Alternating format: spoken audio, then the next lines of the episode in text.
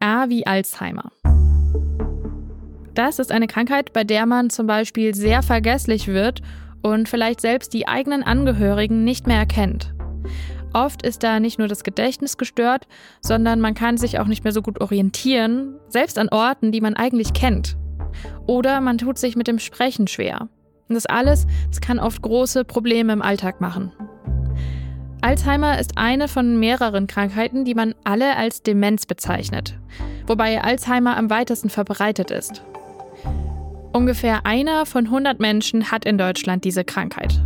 Meistens trifft sie Menschen, die über 60 Jahre alt sind. Und Frauen haben öfter Alzheimer als Männer. Alzheimer ist nicht heilbar.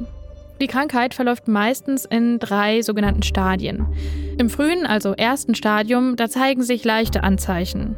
Im mittleren werden sie dann stärker bzw. schränken schon mehr ein.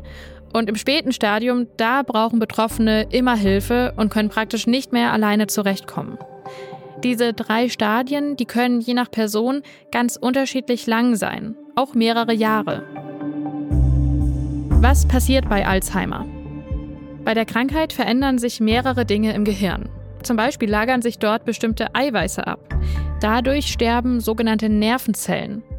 Oder bestimmte Botenstoffe, die im Gehirn für das Weitergeben von Informationen gebraucht werden, werden weniger.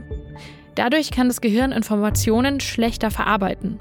Warum das alles passiert, wissen Fachleute allerdings noch nicht genau. Manchmal wird die Alzheimer-Krankheit vererbt. Also wenn enge Verwandte Alzheimer haben, dann kann die Wahrscheinlichkeit dafür steigen, dass man das selbst irgendwann kriegt. Es gibt noch weitere Risiken, zum Beispiel wenn man raucht oder zu viel wiegt. Wenn man versucht, möglichst gesund zu leben, also indem man Sport macht und sich gut ernährt, kann man das Risiko verkleinern. Wenn ihr bei anderen oder bei euch Anzeichen für Alzheimer bemerkt, dann solltet ihr am besten früh zu einem Arzt oder einer Ärztin gehen. Denn verschiedene Dinge können helfen, dass es einem möglichst lange gut geht. Zum Beispiel Krankengymnastik, Musiktherapie oder Sprachtherapie. Manchmal helfen auch Medikamente. Und auch der Kontakt zu anderen Menschen kann für unsere Gehirngesundheit wichtig sein. Das war Gesundheit hören, das Lexikon. Ich bin Kari Kunkel. Ich bin im Team von Gesundheit hören. Das ist das Audioangebot der Apothekenumschau. Mehr zu Alzheimer haben wir euch in den Infos zu dieser Folge verlinkt.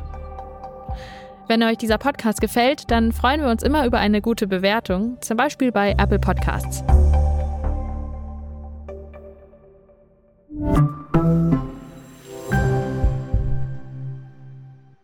Übrigens, den Namen hat die Krankheit von ihrem Entdecker, das war der Nervenarzt Dr. Alois Alzheimer.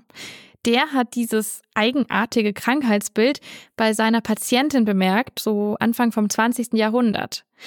Nachdem sie gestorben ist, hat er ihr Gehirn untersucht und bemerkt, dass es verändert aussah.